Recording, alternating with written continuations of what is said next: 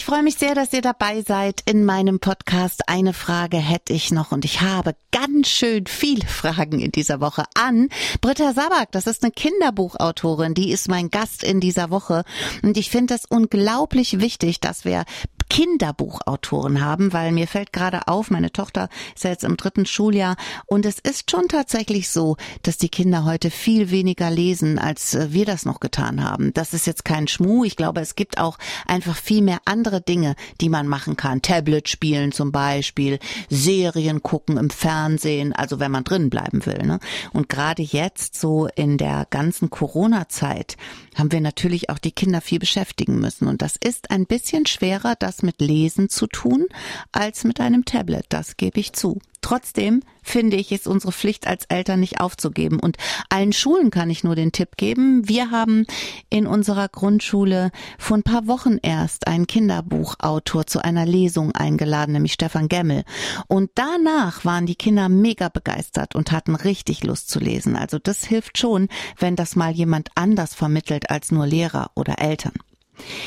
Ich liebe Lesen ja und deshalb habe ich auch jetzt das Buch der Woche für euch. Das kommt von Julia Holbe. Die hat einen neuen Roman vorgelegt, der es in sich hat. Der erzählt eine alte Geschichte. Eine Geschichte, die sich jeden Tag tausendmal in Deutschland abspielt und die dennoch die handelnden Personen immer wieder aus dem Konzept bringt. Boy Meets Girl erzählt von Nora. Die glaubt eigentlich, ihr Leben im Griff zu haben, bis zu dem Tag, an dem sie in der Hosentasche ihres Mannes einen Frauenslip findet. Das ist natürlich der Supergau und es ist nicht ihr eigener Slip. Und plötzlich steht sie vor der Erkenntnis, dass sie viel zu lange wie eine Besucherin in ihrem eigenen Leben war. Den Schmerz über das Scheitern ihrer Ehe hat sie dann wirklich ganz, ganz hart. Und dazu kommt noch die wachsende Hilflosigkeit ihres alternden Vaters. Sie bemerkt, dass sie etwas verändern muss, dass sie etwas verändern will in ihrem Leben. Als sie Gregory trifft, spürt sie, dass das Leben noch viel mehr für sie bereithält, aber irgendwas fehlt ihr, etwas, das sie nicht greifen kann. Und dann begegnet sie Jan wieder, einem Freund aus alten Tagen, den sie fast verloren glaubte aus dem ersten Kapitel? Ich fuhr mit dem Fahrrad nach Hause und hängte die Wäsche vom Abend zuvor auf. Ein schwarzer Damenschlüpfer, der mir nicht gehörte, war darunter. Es durchfuhr mich kalt wie ein Riss, aber gleichzeitig war ich nicht überrascht. Ich fühlte mich wie in einem Film. Es war demütigend und wahnsinnig komisch zugleich. Später würde es eine gute Geschichte werden. Ich dachte an einen Moment darüber nach, ob ich Schlüpfer oder Höschen sagen sollte. Das Ding war jedenfalls hässlich unter schwarzer Baumwolle, etwas ausgeleiert und größer als meine Unterwäsche, was mich irgendwie beruhigte. Mich beleidigte dieses Ding in gewisser Weise mehr als ein teures kleines Seidenteil, auch in seiner Traurigkeit und in meiner. Eigentlich geht es ja um Scheitern, aber Julia Holbe erzählt davon mit einer Leichtigkeit, die fast Lust darauf macht, sein Leben nochmal von vorne zu beginnen.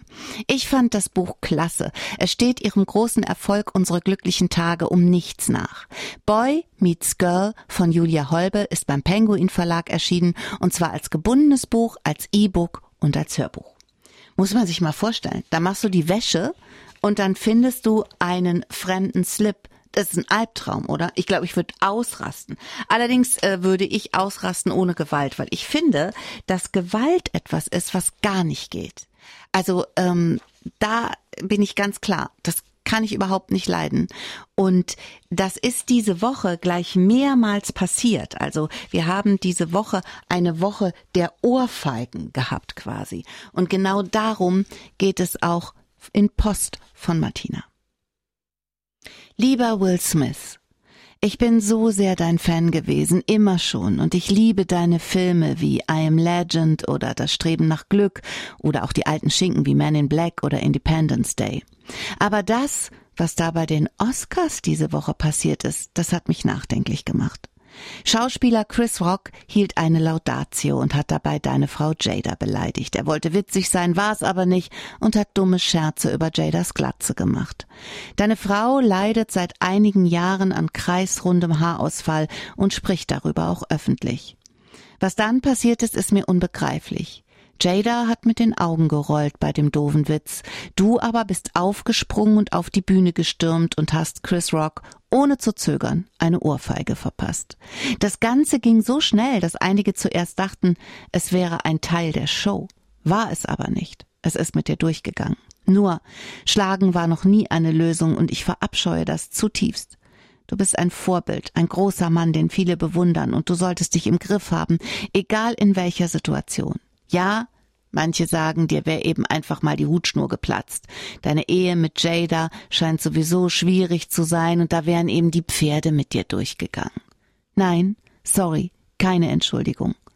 Nachher hast du weinend vor den Kameras gestanden, als du dir deinen Oscar abgeholt hast und erklärt, wie leid es dir tue. Ganz ehrlich, wenn du auf die Bühne gegangen wärest und ein paar passende, treffende Worte gefunden hättest, dann hätte das viel mehr Gewicht gehabt als dieser Schlag.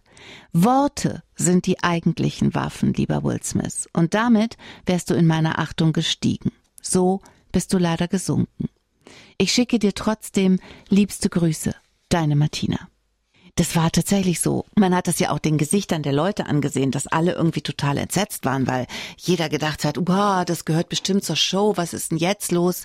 Aber es hat nicht dazu gehört und er hat sich nachher wirklich entschuldigt und man hat ihm auch angesehen, dass ihm das Ganze leid hat. Aber ich finde, das ist eben dieser eine Moment, wo so eine Sicherung durchknallt und wo man sich aber im Griff haben muss. Also ich finde, es geht gar nicht. Die andere Ohrfeige dieser Woche, die hat ja Olli Pocher abgekriegt. Damit sind wir dann in der Promi-Welt. Olli war auf einer Boxveranstaltung und da kam der Rapper Omar vorbei und hat ihm mitten ins Gesicht geschlagen.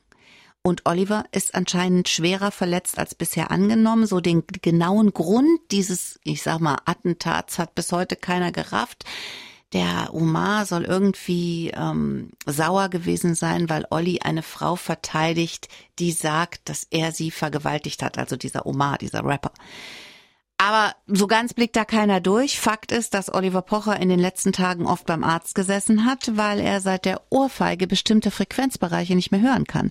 Hörtraumata nennt man sowas und das kann durchaus durch so eine Ohrfeige ausgelöst werden. Und ganz ehrlich, nochmal, schlagen geht gar nicht, nie. Und auch hier hat man gesehen, wie die Leute, Christoph Daum zum Beispiel saß neben Pocher, der war so entsetzt, die, die waren so fassungslos äh, von dem, was da gerade passierte, dass es wirklich wirklich schlimm, wenn, wenn sowas auf so einer Veranstaltung passiert, egal auf welcher, ob bei den Oscars, bei einer Boxveranstaltung oder beim Abendessen mit Freunden. Gewalt ist immer etwas, was die Leute wirklich fassungslos macht und was auch nicht sein darf. Boris Becker hat diese Woche vor Gericht über den Zoff mit seiner Ex Lilly ausgepackt. Der hat zum Beispiel erzählt, dass Lilly Möbel aus dem Fenster geworfen hätte, als er ihr 2018 erzählte, dass er bankrott sei. Das kann ich mir bei Lilly ganz gut vorstellen. Die scheint sehr temperamentvoll zu sein.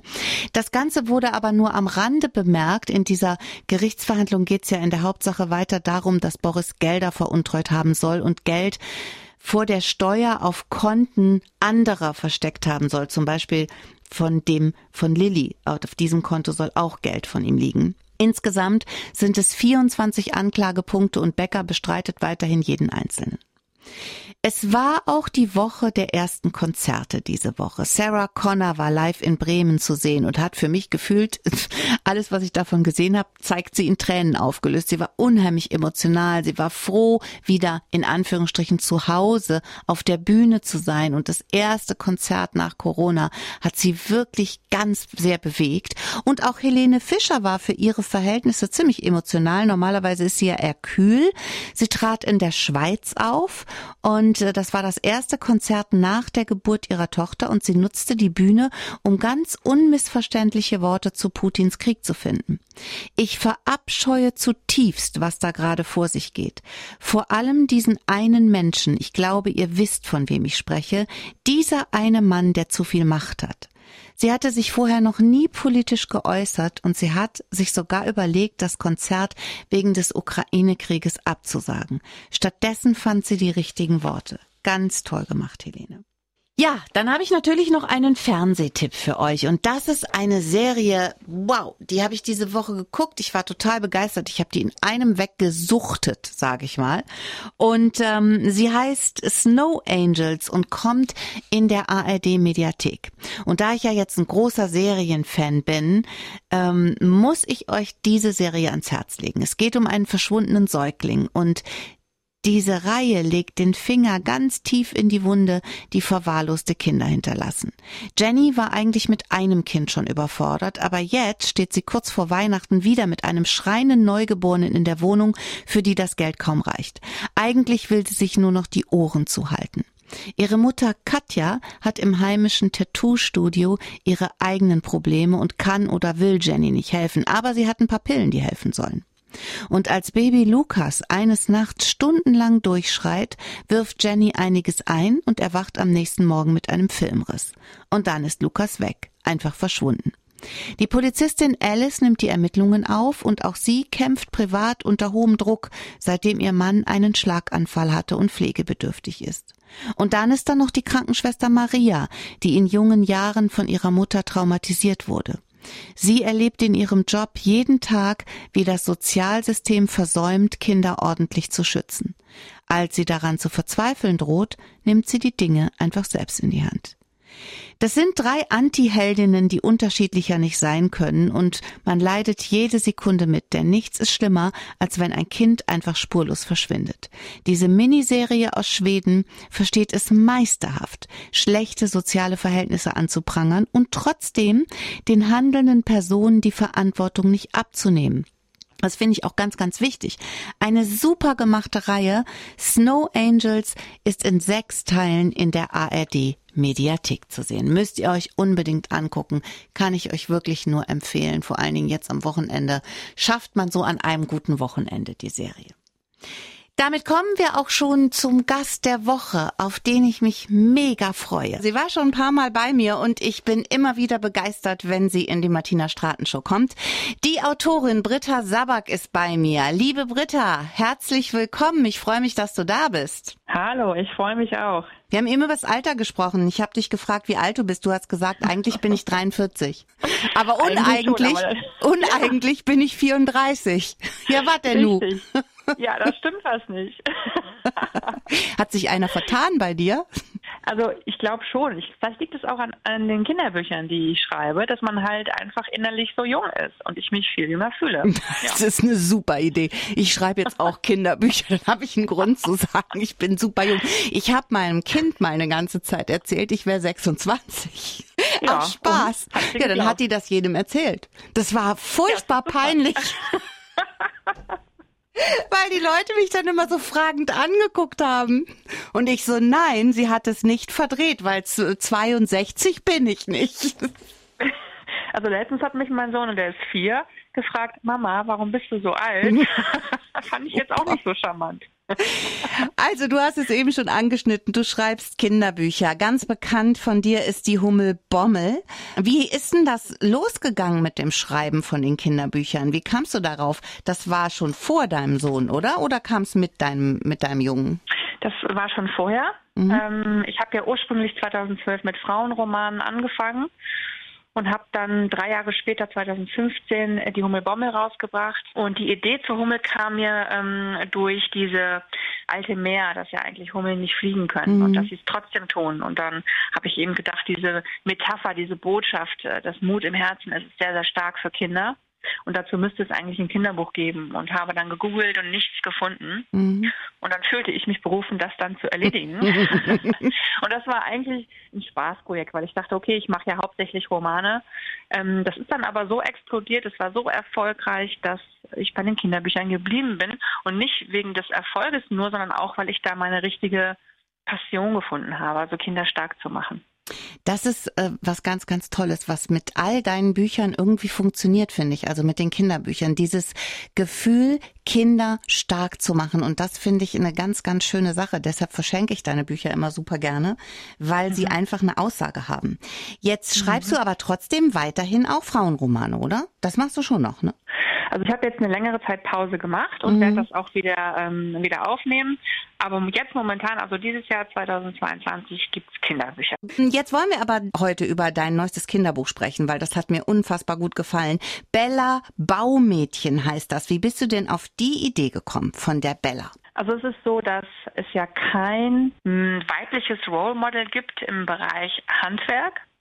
Und ähm, meine Kollegin Sandra Hunke, die ist Handwerkerin und hat öfter auf der Baustelle ähm, ja komische Kommentare bekommen, doofe Blicke oder auch eben nach dem Motto diese Frage, ja, wann kommt denn der Handwerker jetzt? Also sie wurde nicht ernst genommen mhm. als Handwerkerin, wenn sie irgendwo auftauchte und hatte dann den Wunsch, ähm, ja, dann mit diesen Klischees mal aufzuräumen und hat mich gefragt, wir haben uns zusammengesetzt und ähm, haben Bella stellvertretend erfunden für genau ja dieses dieses Problem, dass eben der Handwerker immer automatisch vorausgesetzt wird, dass es ein Mann sein muss. Mhm. Und Bella ist äh, ja ein ganz geschicktes Mädchen. Sie kann eben, wie es der Name schon sagt, super gut handwerken. Kannst du selber auch gut handwerken oder bist du da eher so? hm. Also sagen wir du mal, so, ja ich erzähle mal einen Insider. Ja. ich erzähle mal einen Insider. Ich hatte bis zu meinem 23. Lebensjahr keinen Hammer und habe meine ganzen Bilder mit einem Stein aufgehangen, ah. Äh, den ich benutzte, um die Nägel in die Wand zu kriegen. Und ähm, mein jetziger Partner, den habe ich mit 23 kennengelernt und hat er zu mir gesagt, du hast keinen Hammer, wie hängst du denn jetzt hier all diese Bilder auf und auch diesen großen Spiegel und alles? Mhm. Ich sag, ja, mit dem Stein hier. Hm? Ja, und also er ist Handwerker und er hat dann gesagt, okay, es gibt vielleicht ein paar Dinge, die könnten wir optimieren. und ähm, also im Herzen bin ich, ich bin praktisch ähm, nicht die beste Handwerkerin, das gebe ich zu. Ich bin aber dafür, dass jeder alles sein kann und dass nicht jeder und jede und dass es nicht da irgendwelche Rollenklischees gibt, wo man sagt, das ist ein Mädchending, das ist ein Jungsding. Das finde ich einfach sehr, sehr überholt. Ähm, und deswegen war dieses Projekt für mich so super wichtig. Weißt du, bei uns war das so, mein Papa hat meinem Bruder ganz viel gezeigt, handwerklich, mir nie. Mir hat er das mhm. immer aus der Hand genommen und hat gesagt, ja komm, ich mach das schnell. Das ist total ja. schade und ich finde genau da setzt auch dieses Buch an. Ich meine, warum sollen Mädchen nicht lernen können, wie man eine Wasserwaage benutzt oder wie man, was weiß ich, keine Ahnung, eine Gartenhütte abbaut? Warum ja. machen wir da so Unterschiede? Und ich finde, wir machen das heute noch oder siehst du das anders? Absolut, also absolut. Es wird ganz anders mit Mädchen gesprochen als mit Jungs. Jungs wird oft äh, handwerklich natürlich viel mehr zugetraut ähm, oder auch ganz andere Sachen werden gefragt. Ne? Kannst du hier mhm. mithelfen? Bei den Mädchen wird dann eher gefragt, kannst du keine Ahnung, mithelfen beim, weiß ich nicht, Blumenpflanzen oder Kochen, mhm. Tischdecken, was weiß ich was. Äh, das ist so ein Automatismus, der in uns drin ist. Vielleicht hinterfragen wir das auch nicht in jedem Moment. Das ist auch nicht immer böswillig, auf gar keinen Fall.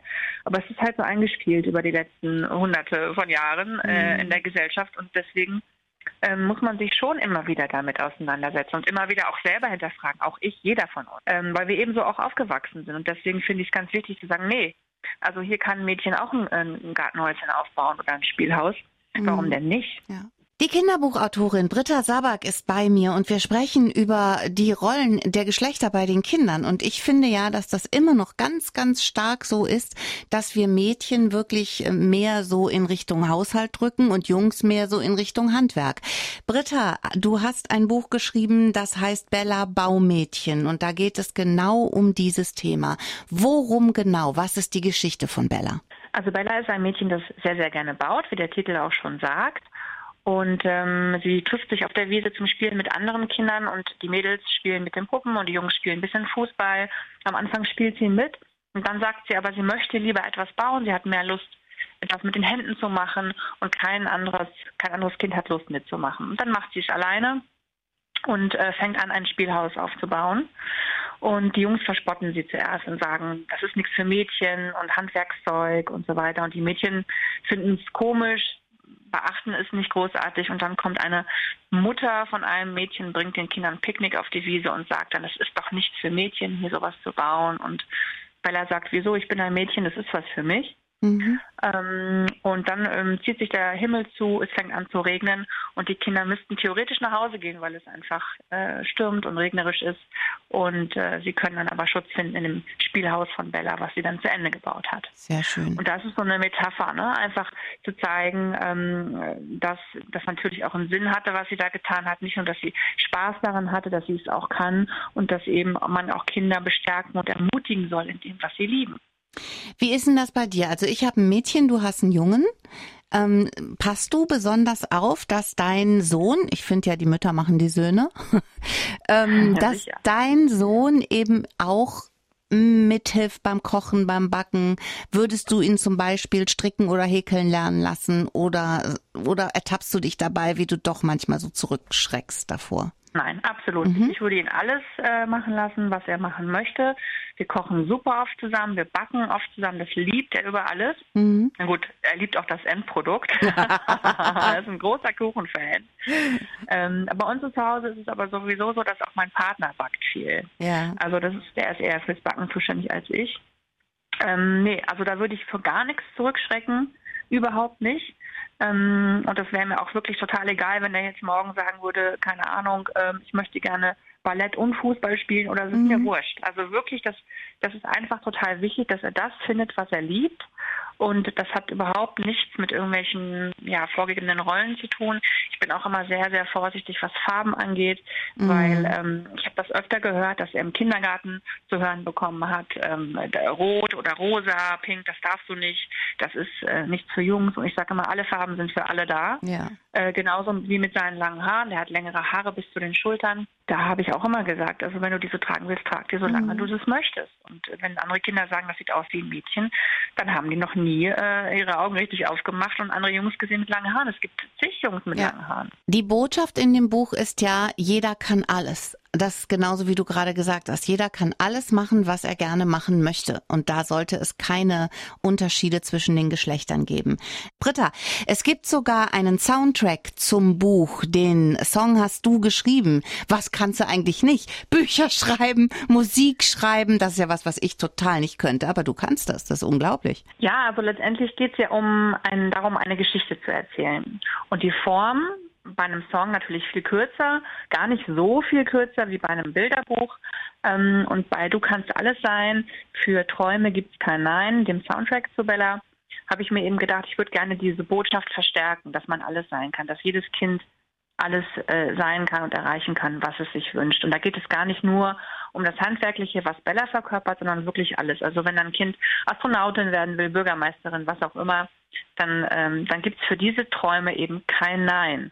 Und äh, der Text geht eben auch so, stell dich auf Wunder ein. Also wenn du dich äh, frei machst und offen bist äh, für deine Träume, dann, dann kannst du die auch erreichen. Und mir war das ganz wichtig, das den Kindern auch nochmal so richtig äh, zu verinnerlichen, denen das nochmal so mitzugeben am Ende des Buches, dass sie wirklich auch mit diesem Gefühl abends einschlafen, ich kann wirklich alles sein, was ich mhm. mir erträume. Wer hat das gesungen? Das hast du ja dann nicht selber gemacht. Du hast, das hätte mir jetzt auch echt Angst gemacht.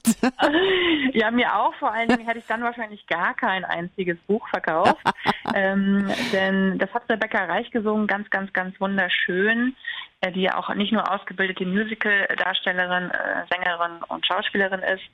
Hat sie ganz wunderschön gemacht. Hat so ein bisschen Style von Frozen, mhm. Mhm. Ähm, ist aber ein bisschen, sage ich mal, noch ähm, ja, ein bisschen bodenständiger. Und, und der ähm, Song, der ja. hängt irgendwie, kann man sich den irgendwie dann runterladen mit einem Code oder, oder wie geht es? Genau. Mhm. Da ist ein QR-Code im Buch und wenn man dann mit dem Handy drauf geht, dann bekommt man den Song sofort mhm. abgespielt. Ähm, der ist inklusive. Wenn man das Buch nicht hat, kann man den Song aber auch alleine ähm, erhalten, wenn man dann auf die Download-Portale geht. Und ich frage mich natürlich, was kommt jetzt als nächstes bei dir? Noch ein Kinderbuch? ähm, ja, als nächstes kommt ein Kinderbuch, da wird es laut. Da gibt es okay. großes Geschrei und zwar von den größten Tieren, die wir hier hatten. Es gibt die Dino-Schule ab April, Ende April. Und zwar geht es dann da, darum, dass Kinder auf eine Insel kommen, auf der kein Meteorit eingeschlagen hat vor vielen, vielen, vielen Jahren. Und dort ist das Leben noch so, wie es in der Dino-Zeit war. Wie schön. da wäre ja, ich gerne. In der Zeit denkt man, ja, es wäre besser. ist nicht so schlecht, ne? genau. Gibt es auch sonst wahrscheinlich einige Dinge nicht, auf die wir gerne verzichten könnten gerade. Das kommt im April raus. Welche Altersklasse ist die Dino-Schule? Die ist ab fünf, mhm. ähm, aber geht locker bis 14, Alles 13, klar. 14. Also das ist sehr, sehr abenteuerlich mit großer Spannung, ähm, aber auch Mut, Freundschaft und dieses innere Wachstum der Kinder, über sich selber hinauszuwachsen, auch die Angst vor den Dinos zu verlieren und sie zu Gefährten zu machen. Das war eine spannende Reise für mich auch, mal von der kleinen Hummel über eine kleine Bella zu diesen ganz, ganz großen Tieren zu kommen und die Perspektive auch einfach nochmal zu ändern. Ich freue mich auf alles, was von dir kommt und hoffe, wir hören uns bald wieder und wünsche ein schönes Wochenende. Danke dir. Ja, das ist echt eine tolle Frau. Ich mag die Britta Savak sehr, sehr gerne. Die hat so was Kindliches sich behalten. Vielleicht ist das auch der Grund, warum sie Kinderbücher schreibt. Ich finde sie großartig. Mag ich wirklich, wirklich sehr. Ja, das war's auch schon für mich. Der Podcast, eine Frage hätte ich noch, ist fast am Ende. Natürlich gehe ich nicht ohne den Spruch der Woche. Den habe ich natürlich noch von euch. Für euch, meine ich. Du zweifelst an dir, während andere sich fragen, wie du das alles mühelos schaffst. Sei doch einfach stolz auf dich. Das finde ich so wichtig, dass man ab und zu auch mal ganz neutral sagen kann, in Anführungsstrichen, boah, das habe ich gut gemacht. Sich also selber mal auf die Schulter klopft und sagt, wow, gut gemacht. Jetzt sind wir ja vielleicht sogar auch schon in einem Alter, wo es die Eltern, die ja immer ganz, ganz stolz auf ihre Kinder sind, vielleicht nicht mehr sagen können, weil sie nicht mehr leben. Das heißt, dass man dann selber diesen Job übernimmt und dass man sich selber loben kann. Finde ich ganz schwer, gelingt mir zum Beispiel nie gut, aber in letzter Zeit achte ich ein bisschen mehr drauf, weil es ist wirklich wichtig, dass man das, was man tut, vor sich selbst auch gut rechtfertigen kann. Und im Hinblick darauf lebt man vielleicht auch ein bisschen anders. Vielleicht will man sich gerne selber stolz auf sich machen. Ich bin sicher, ihr könnt das. Versucht's mal diese Woche. Wir hören uns in der nächsten Woche wieder. Freitags wieder im Podcast und am Samstag in der Martina Straten Show von 13 bis 17 Uhr. Bis dahin, passt ihr bitte gut auf euch auf.